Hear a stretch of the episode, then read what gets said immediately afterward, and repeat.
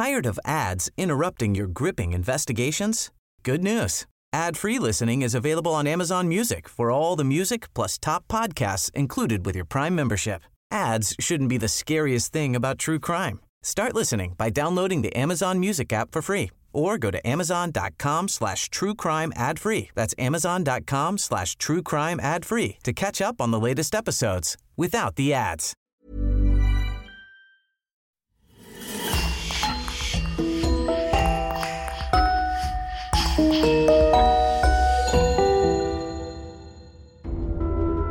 Bonjour et bienvenue à tous pour une nouvelle affaire criminelle. Nous avons une grande nouvelle aujourd'hui. Notre abonnement est désormais disponible sur Apple Podcast. Abonnez-vous pour accéder à tous nos podcasts bonus déjà publiés et écouter instantanément nos épisodes réguliers avec plusieurs jours d'avance. Un grand merci à Louise Prudhomme et Léo Brèche qui sponsorisent ce podcast. Nous remercions aussi Julie Archambault et Julien Groulard. Si vous voulez des podcasts inédits, rendez-vous maintenant sur lecoinducrime.com. Et on commence. Le 5 mai 1986, Cécile Bloch, une fillette de 11 ans, est retrouvée assassinée dans le sous-sol de son immeuble à Paris. Le meurtrier n'a laissé derrière lui aucune trace, aucun indice. Pour la police du 36 quai des Orfèvres, une course contre la montre s'engage. Plusieurs crimes seront commis par cet individu insaisissable que la police ne parvient pas à appréhender, malgré la présence d'empreintes digitales, de traces d'ADN et d'un portrait robot. Pendant 35 ans, l'affaire de l'assassin au visage grêlé va diviser les différentes polices et les autres instances juridiques, accusées d'avoir tenu les familles éloignées de toute information concernant leurs enfants assassinés. Cela va durer ainsi jusqu'au dénouement final, inattendu et encore entouré de beaucoup de zones d'ombre. À travers notre affaire aujourd'hui, nous partirons à la découverte de l'un des plus anciens et emblématiques cold case français de ces trois dernières décennies.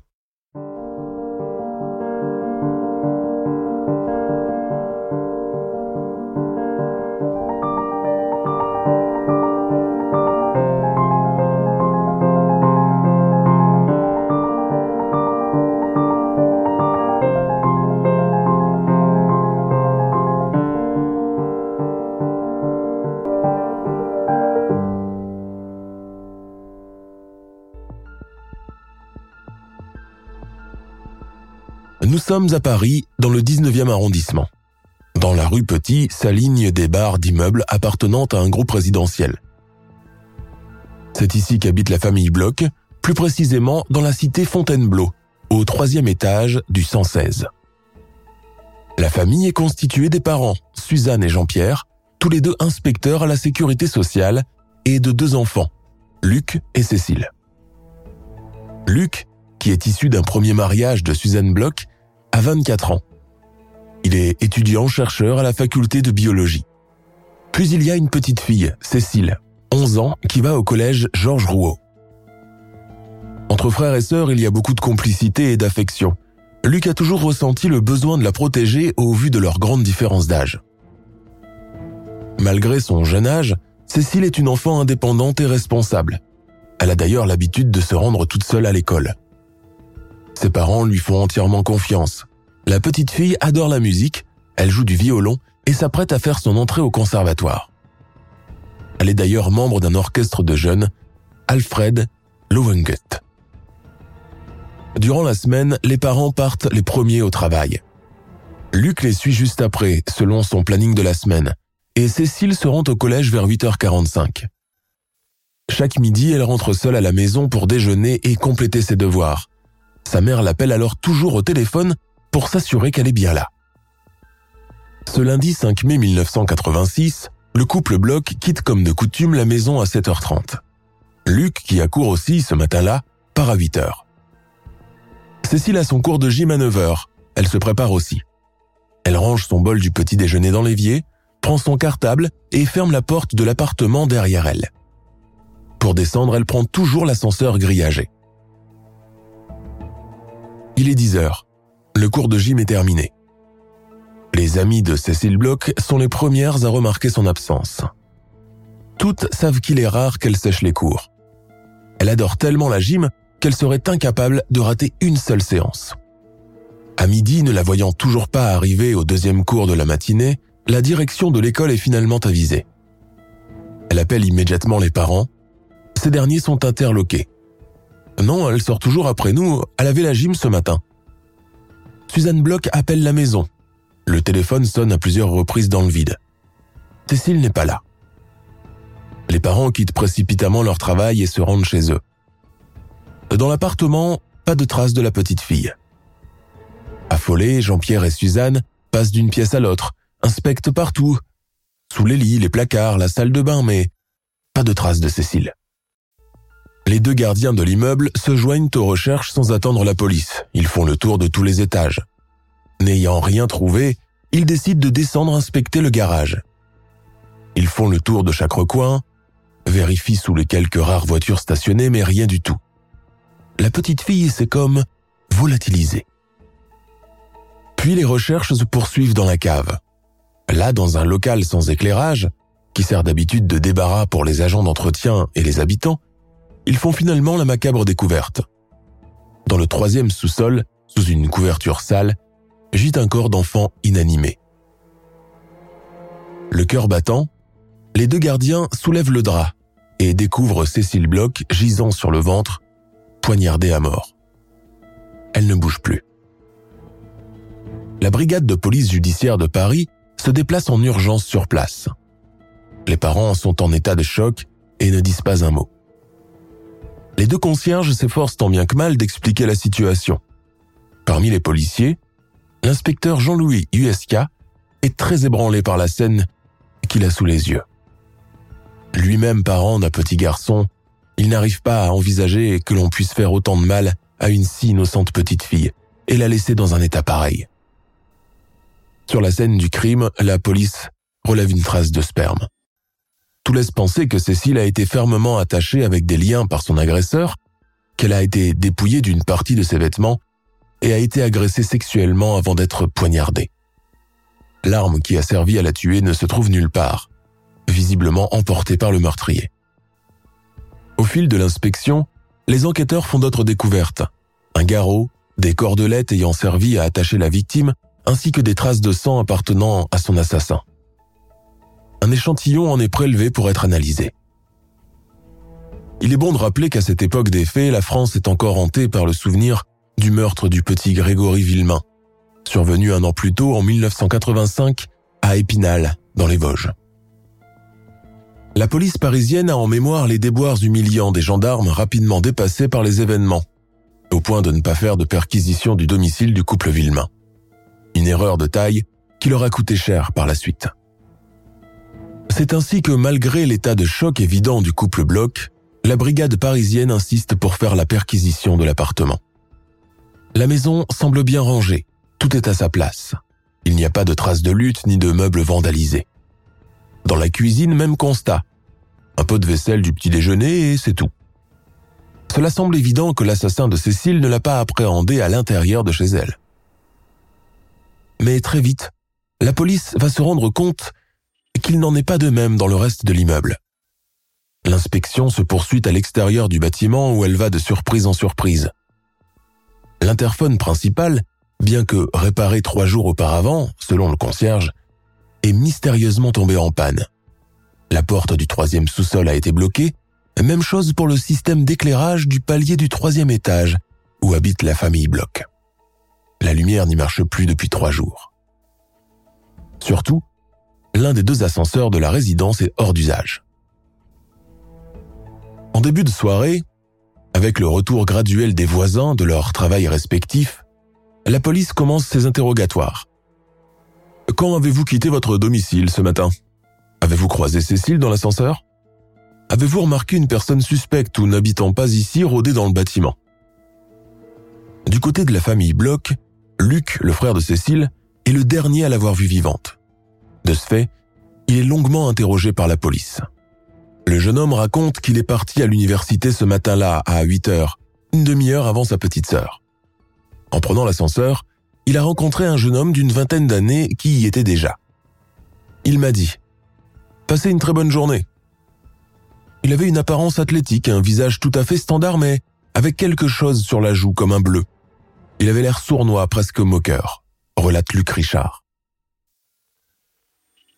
Outre le frère de Cécile, six autres voisins ont pris l'ascenseur avec l'étrange individu. Tous sont formels.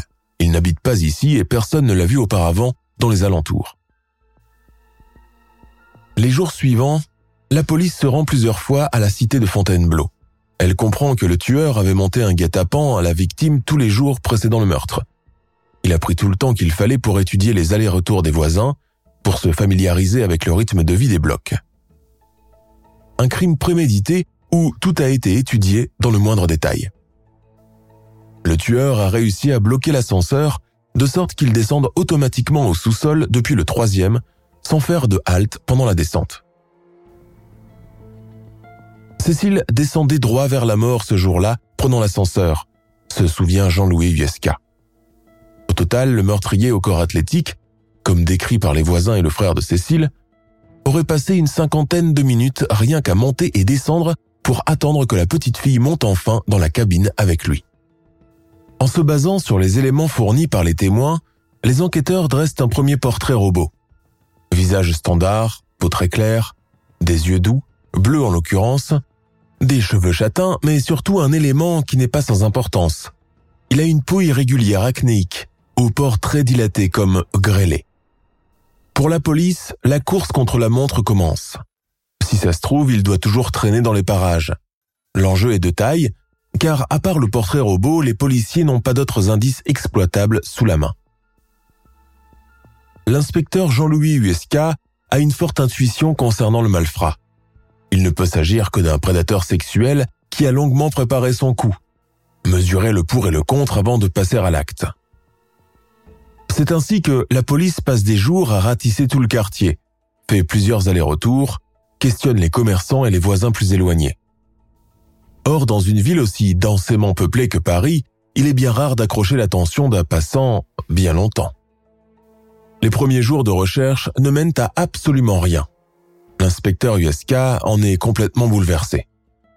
Pendant ce temps, les résultats d'analyse de l'échantillon de sang prélevé sur la scène du crime affirment qu'il appartient à un individu du groupe A, très répandu dans la population, ce qui rend la tâche encore plus ardue pour les enquêteurs. Il faut garder en mémoire que durant cette deuxième moitié des années 80, il est encore impossible de cerner le moindre profil génétique. Tout repose uniquement sur le groupe sanguin qui n'aboutit pas à grand-chose. Les semaines suivantes, la brigade de la crime poursuit ses pérégrinations dans le centre de la capitale. Elle met l'accent en particulier sur les squats proches de la porte de Pantin. Tirés de leur sommeil, Plusieurs SDF sont menés au siège de la brigade pour être interrogés, en vain. Finalement, aucun SDF ni squatter ne correspond au portrait robot. Au 36 quai des Orfèvres, l'équipe de l'inspecteur USK est sur les dents. L'assassin lâché dans la nature peut récidiver à tout moment. Cette seule idée les met sous pression. La police décide de chercher du côté de la liste des pédophiles notoires qui ont sévi dans la région par le passé. Elle convoque une centaine d'individus qui sont interrogés pendant des heures. Parmi eux, un homme au profil particulièrement troublant et condamné à plusieurs reprises pour agression sexuelle sur des mineurs retient l'attention des policiers. Au fil des interrogatoires, certainement là de répondre aux questions posées et reposées plusieurs fois, il finit par reconnaître les faits. La police à ce moment pousse presque un soupir de soulagement convaincue qu'elle a enfin mis la main sur l'assassin de la petite Cécile. Un prélèvement sanguin est fait sur le suspect, mais les résultats d'analyse sont formels. Il ne correspond absolument pas à celui retrouvé sur la scène du crime. L'homme est remis en liberté. Avec la frustration de cette tentative menée à l'échec, la police est néanmoins obligée de remettre le compteur à zéro et de reprendre les investigations avec le peu d'éléments dont elle dispose. On pensait le tenir. On avait envie de l'avoir, c'était un prédateur en liberté qui pouvait s'en prendre à n'importe qui, à n'importe quel moment, se souvient Jean-Louis USK, aujourd'hui à la retraite. À cette époque, toutes les polices de France sont sous-équipées en matière technique. Des machines à écrire à encre, pas d'ordinateur, pas d'imprimante, pas de logiciel d'archivage, le tout se fait manuellement, au stylo, et à grand renfort de classeurs, de papier calque et de papier buvard. À cause de cette carence bureautique et technique évidente, la police ne peut s'appuyer que sur son bon vieux flair, et cette question qui revient sans cesse en mémoire. Mais où est donc passé l'assassin au visage grêlé? Le chef de l'élite, Bernard Pascalini, qui a déjà enquêté sur une centaine de meurtres par le passé, se retrouve au pied du mur avec l'affaire Bloch. Un meurtre d'enfant, c'est toujours prioritaire. On se met naturellement à la place de la famille qui a été détruite pour toujours. Pour lui, une chose est sûre, le meurtrier est loin d'être un novice. Bien au contraire. En bon stratège, Pascalini décide de contacter les autres polices pour savoir si elles ont dans leurs archives des agressions se rapprochant de celles de Cécile Bloch. C'est ainsi qu'un enquêteur de la crime découvre par hasard en fouillant dans les archives un cas similaire et même tout récent. Quelques semaines avant que le corps de Cécile ne soit répertorié dans le sous-sol de son immeuble, une autre petite fille nommée Sarah, 8 ans, a été agressée sexuellement en avril 1986 dans le 13e. Laissée pour morte par son agresseur, elle finit tout de même par survivre. Sarah est conviée au siège de la police parisienne accompagnée de ses parents. Avec ses mots d'enfant, elle parvient à faire un portrait saisissant du prédateur. Sarah évoque plus d'une fois cette peau grêlée qui revient sans cesse dans les discussions. La police découvre que dans le cas de Sarah aussi, l'agresseur a longtemps préparé son piège blocage de l'ascenseur et d'une porte du sous-sol. Les similitudes ne s'arrêtent pas là. Les deux affaires ont eu lieu un lundi matin, un choix de jour qui laisse la police pantoise, se demandant pourquoi ce type a choisi le premier jour de la semaine pour opérer tôt le matin, à une heure qui plus est d'affluence, où tout le monde quitte la maison pour se rendre à son travail ou à l'école, où il y a beaucoup de va-et-vient, ce qui aurait pu entraver le déroulement de l'opération. Mais malgré toute la bonne volonté des enquêteurs, les recherches menées dans le sous-sol de l'immeuble où Sarah a été violée n'apportent aucune information. Tout ce que sait la police et bientôt la population, c'est qu'un criminel extrêmement dangereux est en train de rôder dans Paris, à l'heure qu'il est, et qu'il risque de frapper à tout moment. Le 30 octobre 1987, une nouvelle victime rescapée vient porter plainte au poste de police. Elle n'habite pas loin du secteur où le corps de Cécile Bloch a été retrouvé. Ce qu'elle raconte est froid dans le dos. Le 27 octobre 1987, Marianne, 14 ans, rentre du collège vers 13h. Elle n'a pas cours l'après-midi et compte rattraper le temps pour finaliser un exposé prévu pour le lendemain en classe de sciences naturelles. En cherchant ses clés dans son cartable, elle ne remarque pas qu'un jeune homme s'est engouffré en même temps qu'elle dans le hall de son immeuble. Ce dernier, vêtu d'une veste en cuir noir et d'un jean, brandit une carte de police et la montre à la jeune fille. Sur un ton amical, il lui demande ses papiers d'identité. Marianne n'en a pas encore. Peut-être que sa carte de bibliothèque fera l'affaire. Oui, ça fera l'affaire. Le policier se veut rassurant. Il dit que cela rentre dans le cadre d'une enquête contre le trafic des stupéfiants en région parisienne. Marianne le croit sur parole et c'est accompagné par lui qu'ils prennent ensemble l'ascenseur pour monter à son appartement. Quand la jeune fille ferme la porte derrière eux, elle ne sait pas qu'un redoutable piège vient de se refermer en même temps sur elle. Rapidement, le policier change de visage, de ton et de discours. Il dégaine son arme de service et la braque sur Marianne, soudain interloquée par la tournure des événements et trop stupéfaite pour faire le moindre mouvement.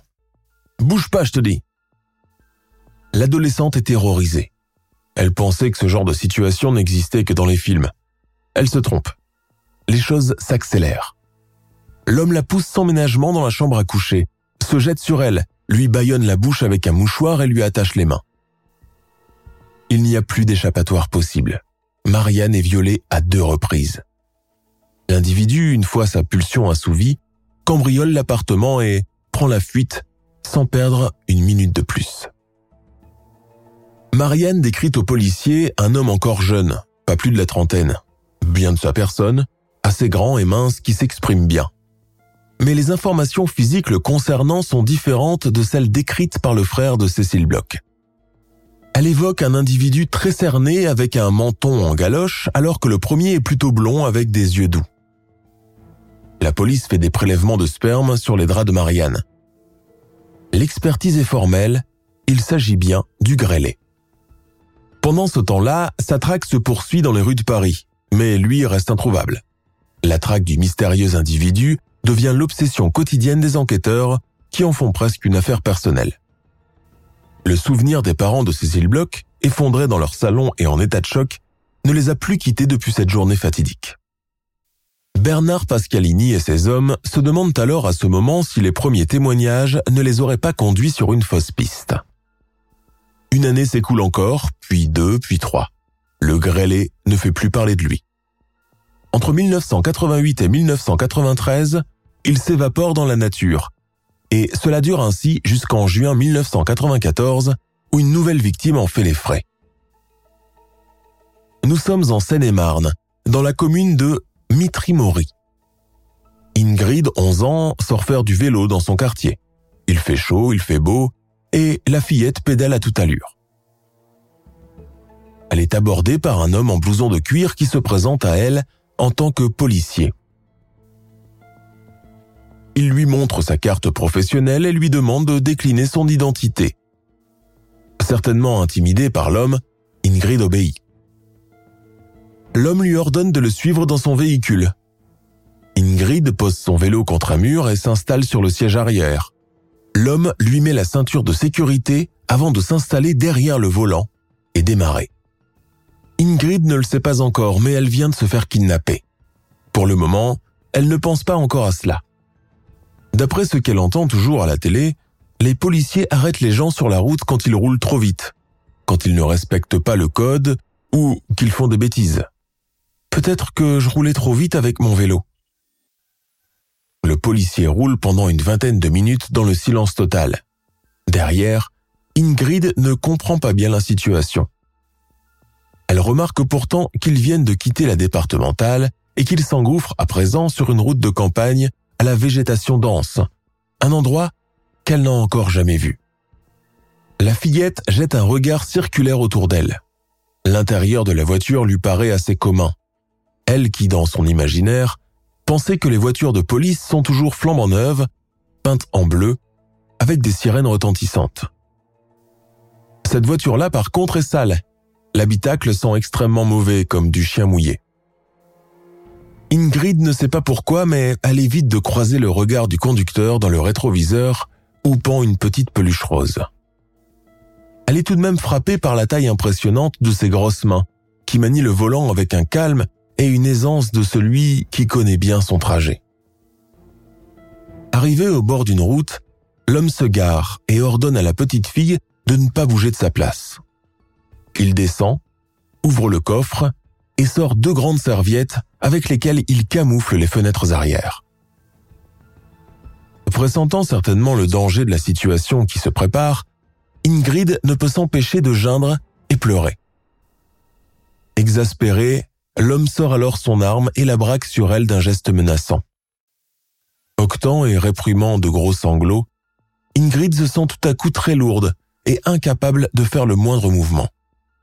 L'individu remonte lentement sur son siège, démarre à nouveau et roule pendant une trentaine de minutes encore. Le silence pesant, couplé avec l'odeur nauséabonde, donne la nausée à la fillette qui met instinctivement sa main sur la bouche. Ingrid est amenée par l'individu dans une ferme isolée de l'Essonne. Il la fait descendre, lui attache les mains avec de la cordelette puis l'agresse sexuellement avant de quitter les lieux précipitamment. Avec le peu de force qui lui reste, Ingrid quitte la ferme dans la précipitation, craignant que son agresseur ne fasse demi-tour et revienne la chercher. Sur le chemin, elle est finalement embarquée par un couple et leurs enfants, étonnés de la voir seule au beau milieu d'une route départementale, dans un état lamentable. Encore sous le choc, elle est conduite par ses bienfaiteurs au premier commissariat de police la police parisienne est aussitôt mise au courant de ce nouveau délit. Une patrouille est dépêchée sur place. C'est ainsi qu'un prélèvement sur les vêtements et la culotte d'Ingrid confirme que l'ADN est bien celle du grêlé qui a, depuis, changé de mode opératoire. En effet, il est devenu plus élaboré dans sa manière d'aborder ses victimes, notamment en se faisant passer pour un policier, sa nouvelle lubie. Il possède aussi une carte de police, des menottes, une arme et un talkie-walkie. Si ce sont des vrais ou des faux, difficile de le dire pour le moment. La police cherche partout la voiture décrite par les témoins oculaires, une Citroën beige, mais il est impossible de la retrouver pour le moment. Pour tenter de percer le mystère, le 36 quai des Orfèvres décide de faire appel à une profileuse. Une des premières de sa formation. Une discipline qui est encore à ses tout débuts en France. La technique largement exploitée aux États-Unis n'en est qu'à ses balbutiements dans l'Hexagone. Mais on ne perd rien à essayer. De plus, cela a donné ses preuves de l'autre côté de l'Atlantique.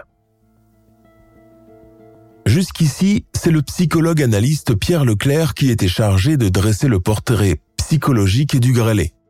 Mais à cause de plusieurs démêlés avec la police, il a été écarté du dossier. C'est donc une nouvelle recrue, la profileuse Frédéric Ballan, qui vient le remplacer et reprend le dossier à zéro, pièce par pièce, en s'aidant du logiciel d'analyse criminelle Anacrim. Selon elle, le tueur au visage grêlé est quelqu'un d'assez timide avec les femmes dans sa vie quotidienne, voire qui n'a pas beaucoup de fréquentation ni d'amis. Un solitaire sociopathe qui a du mal à nouer des relations saines et durables. Mais malgré toute sa bonne volonté, Frédéric Ballan ne peut pas fournir davantage d'informations sur lui. La police décide alors d'avoir recours à une autre experte en la matière, le docteur Michel Agrapar Delmas. En se basant sur le travail commencé par la profileuse, l'experte ajoute un détail sur la vie de l'assassin. Les heures généralement matinales où il agresse ses victimes prouvent qu'il ne travaille probablement pas en journée et qu'il a plutôt un travail de nuit, gardien en l'occurrence, ou vigile de supermarché. Pendant la première partie des années 90, le boom de la génétique vient bouleverser le monde de l'expertise médico-légale, facilitant la tâche des légistes et permettant aux policiers d'y voir plus clair. La création d'une base de données génétiques permet à présent de mieux cerner les assassins, même ceux dont les prélèvements sont restés inexploités pendant des années, scellés dans des fioles et empaquetés dans des archives. Grâce à cet outil nouvelle génération, l'équipe de policiers en charge du dossier espère rapidement résoudre l'énigme du grêlé. Mais ça serait parler beaucoup trop vite. Il faudra attendre l'année 2001 pour que les enquêteurs puissent enfin avoir sous la main un profil génétique fiable et détaillé de l'homme. En effet, ces nouveaux résultats viennent confirmer que le grêlé est derrière tous les crimes et agressions sexuelles de ces dernières années. Sarah en avril 1986, Cécile Bloch en mai 1986, Ingrid en juin 1994. Mais la police n'est pas au bout de ses surprises, car dans la foulée, une autre affaire encore inconnue surgit alors qu'on s'y attend le moins. Dévoilée par l'ADN, elle concerne un double meurtre sans aucun lien avec celui de Cécile Bloch ou les autres. À l'époque, l'affaire n'a pas beaucoup fait parler d'elle et a rapidement été étouffée par l'appareil judiciaire, faute de preuves et d'indices. Retour aux années 80, dans le quartier du Marais à Paris plus précisément au 7 rue Sainte-Croix de la Bretonnerie. Le 29 avril 1987, Irmgard Müller, jeune fille au père allemande âgée de 25 ans et son employeur, Gilles Politi, 38 ans, mécanicien à Air France, sont retrouvés assassinés.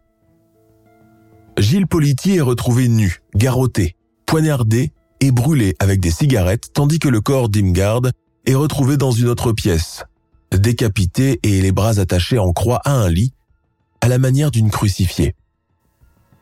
L'expertise médico-légale affirme que les deux victimes sont mortes par strangulation. Elle démontre aussi que quelques heures avant sa mort, Müller a eu un rapport sexuel consenti avec un individu du groupe sanguin A. Le grêlé Encore lui?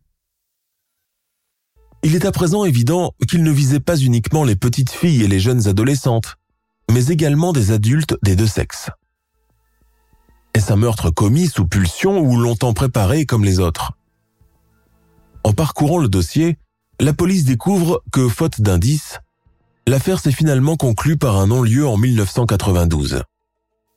Ce n'est qu'en 2001 que des prélèvements sont effectués sur un mégot de cigarette et des traces de sperme sont retrouvées sur la scène du crime.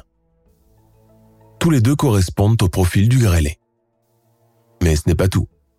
L'affaire est beaucoup plus complexe qu'elle n'en a l'air. Tout simplement, dans le cas de l'affaire du marais, le grêlé ne s'est pas contenté de suivre la fille et son employeur à l'intérieur de l'appartement, ne s'est pas présenté à eux en tant que policier, et si ça se trouve, il connaissait Ingrid et l'aurait même fréquenté pendant un moment, probablement dès son arrivée en France. Autre détail, le tueur a aussi emporté avec lui des affaires en quittant l'appartement après le massacre, notamment deux appareils photo de la marque Kodak. Parmi les pièces à conviction, la police retrouve aussi un gant de toilette dans la salle de bain avec lequel le tueur a essuyé toutes ses empreintes digitales. L'inspecteur Alain Vasquez, chargé du dossier à l'époque, ne sait pas pourquoi, mais il a comme le pressentiment que l'assassin connaissait au moins une des deux victimes et qu'il pourrait bien s'agir d'une vengeance, voire d'un crime passionnel. Les enquêteurs s'intéressent de plus près au profil de la fille au père allemande, Irmgard Müller. Ils commencent à faire une enquête du voisinage et sont particulièrement alertés par le témoignage de la concierge de l'immeuble qui leur fait une révélation. Le jour du meurtre, elle se souvient avoir vu Irmgard se disputer violemment avec un jeune homme d'allure douteuse. La taille démesurée de ses mains a retenu son attention. Une habitante de l'immeuble ajoute que, la veille des meurtres, elle a aperçu Irmgard dans un parc en compagnie de la fille de Politi, avant d'être rejointe par un homme aux grandes et aux grosses mains. Autre détail troublant, la fille au père a sorti les clés de l'appartement de ses employeurs de son sac et les lui a confiées. Je me suis demandé, qu'est-ce qu'elle doit bien lui trouver à ce sale type, elle, une fille comme il faut? La voisine donne une description détaillée de l'homme. Un peu crasseux, bizarre limite un drogué, ou quelqu'un qui vit beaucoup dans la rue, quelqu'un qui n'a pas l'air très net. En se fiant à ces témoignages, un nouveau portrait robot est réalisé. Cette fois-ci, il est question d'un individu à visage ovale, avec des yeux étroits, un large front et des cheveux coupés en brosse, loin des caractéristiques de l'insaisissable meurtrier. Avec ces nouvelles informations à la clé, les policiers passent au crible la vie privée de la jeune Allemande, espérant trouver le détail qui peut chambouler la suite des événements. Ils saisissent son journal intime ainsi que tous ses carnets. Ils remarquent que dans l'un de ses agendas, Irmgard Müller avait pour habitude de consigner les noms des hommes qu'elle a rencontrés depuis qu'elle est arrivée à Paris. Rencontre d'un soir ou relation plus durable, tout est minutieusement noté sur le papier. Avec cela, des prénoms passent partout, généralement sans numéro de téléphone ni adresse postale. Julien, Guillaume, Édouard, Henri, Lucien, Stéphane. En tout, une trentaine de noms, tous des suspects potentiels aux yeux de la police. Sur la liste, 29 sont répertoriés les jours suivants, conviés dans les locaux de la police et interrogés les uns après les autres. Parmi ces suspects, un seul retient particulièrement l'attention des policiers. Il retrouve chez lui des dessins et des croquis qu'il a réalisés lui-même, où sont représentées des femmes nues, sanguinolentes, dans des scènes de torture attachées avec des liens dans une représentation de pur sadomasochisme. Parmi ces dessins, l'un d'eux représente la posture exacte où a été retrouvée l'étudiante allemande le jour de sa mort, c'est-à-dire égorgée et crucifiée sur un lit la police décide de placer l'individu en détention provisoire en attendant d'y voir plus clair. Le lendemain, elle part enquêter sur son lieu de travail, un centre de loisirs de la banlieue parisienne, où il occupe le poste d'animateur. Interrogé, son employeur atteste qu'il était bien présent le jour où le double meurtre a été commis dans le marais. Les policiers font et refont le trajet jusqu'à l'appartement, afin de calculer le temps approximatif que cela prendrait pour commettre son méfait et retourner sur son lieu de travail. Ils découvrent alors que le suspect n'avait pas le temps nécessaire et suffisant pour commettre son crime. Son alibi est donc solide. Euh, ce n'est pas lui, le grêlé. Il est finalement remis en liberté. Sur les 30 suspects dont les noms ont été prélevés du carnet d'Irmgard, 29 sont remis en liberté, sauvés par leur ADN. Et pourtant, un seul manque à l'appel, probablement oublié par la police, une erreur stratégique. Ce dernier suspect est un certain Élie Loringe. Apparemment, entre lui et la fille au père, l'idylle n'est pas allée au-delà d'une nuit. D'ailleurs, sur son journal, cette dernière n'a pas manqué de consigner à propos de leur rapport intime Ellie, pas terrible, nul, tant pis. Le grêlé se cache-t-il derrière le pseudonyme d'Elie Loringe? Une chose est sûre, le nom est irrégulier.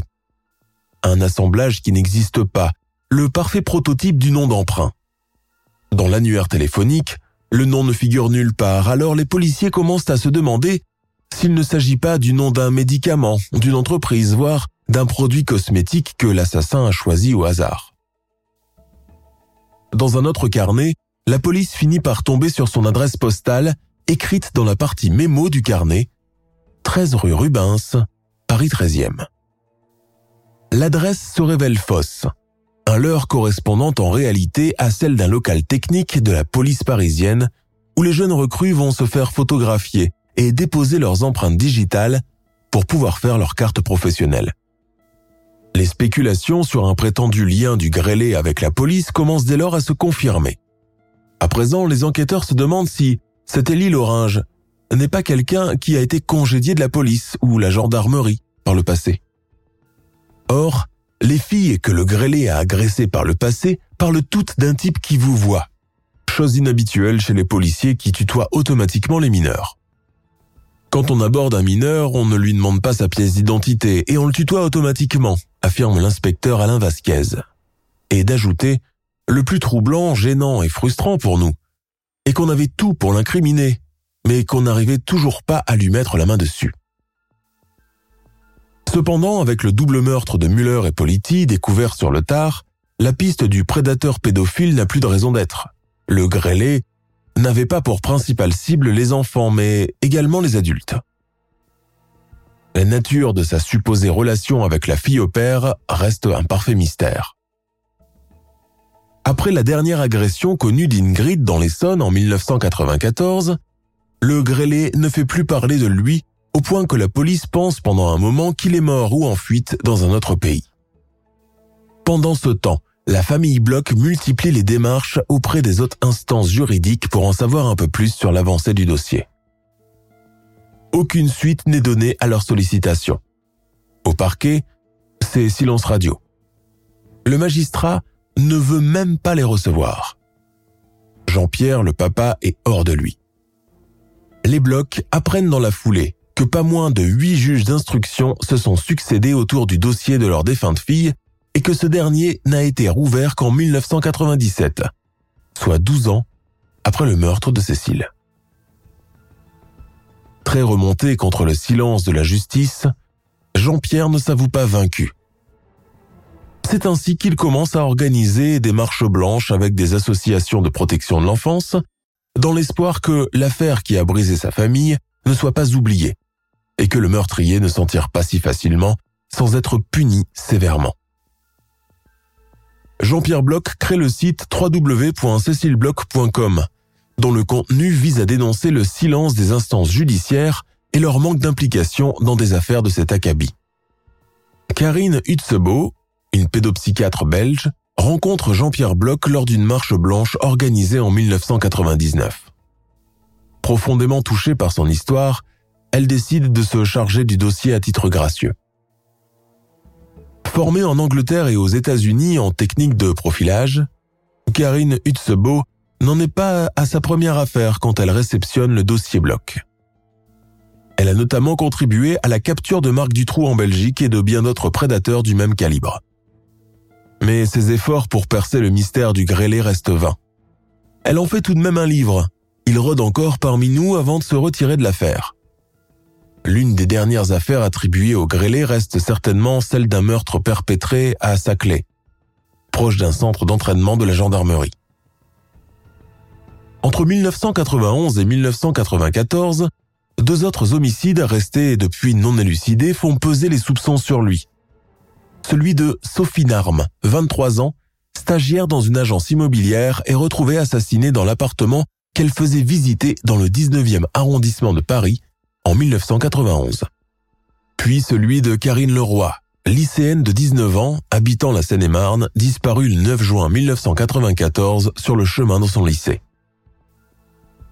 Son cadavre n'est découvert qu'un mois plus tard en lisière de forêt, le 12 juillet 1994. Elle laisse derrière sa maman et sa sœur jumelle inconsolables. Au début des années 2000, le grêlé ne fait plus parler de lui, continuant de générer le mystère. Au 36 quai des Orfèvres, son portrait robot est toujours accroché comme un symbole que la police ne perd pas espoir de retrouver un jour. Pour les enquêteurs malmenés depuis le début de l'enquête, il reste une certitude. Le grêlé doit impérativement avoir un quelconque lien avec la police ou la gendarmerie.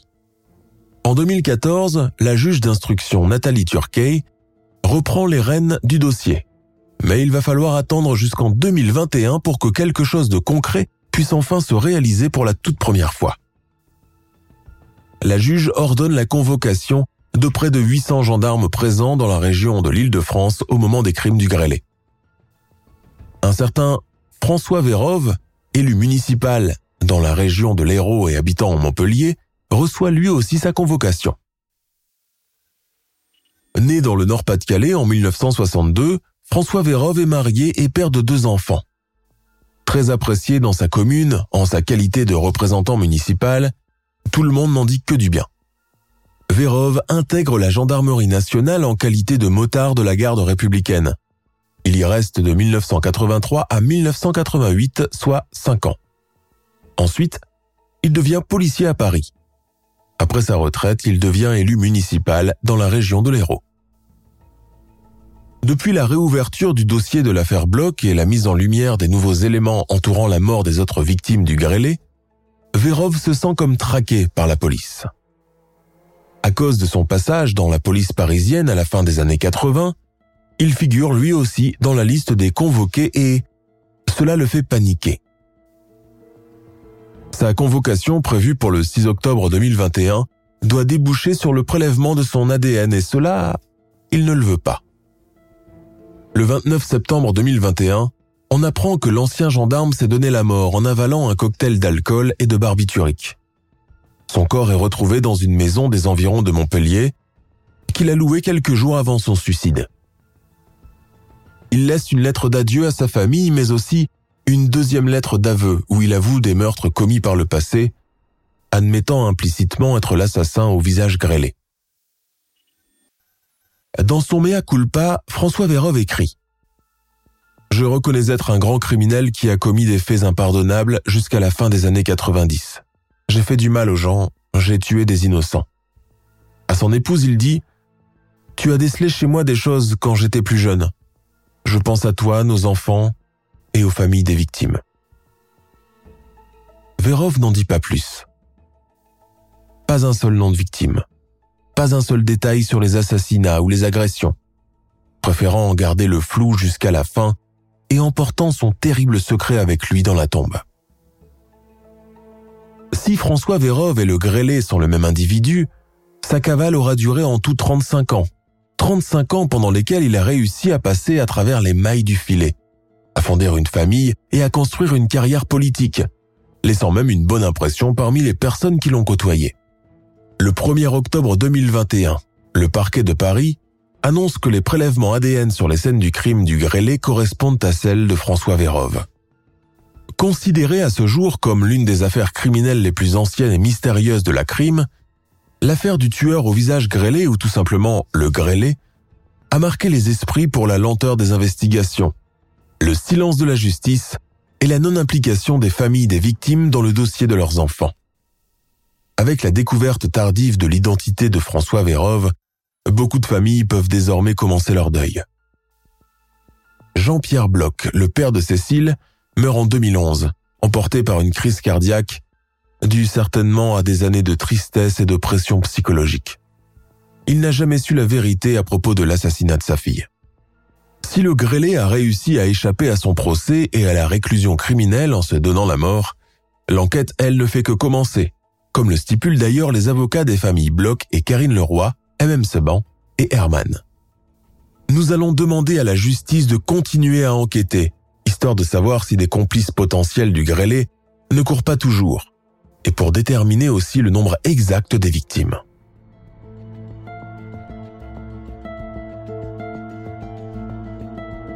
Nous sommes à la fin de notre émission du jour. N'hésitez pas à écouter les autres émissions du podcast et à prendre 5 secondes pour nous laisser un 5 étoiles sur iTunes. C'est vraiment très important pour nous. Vous pouvez aussi vous abonner pour ne pas rater les prochains épisodes et nous suivre sur Facebook pour nous en proposer de nouveaux. Merci et à bientôt.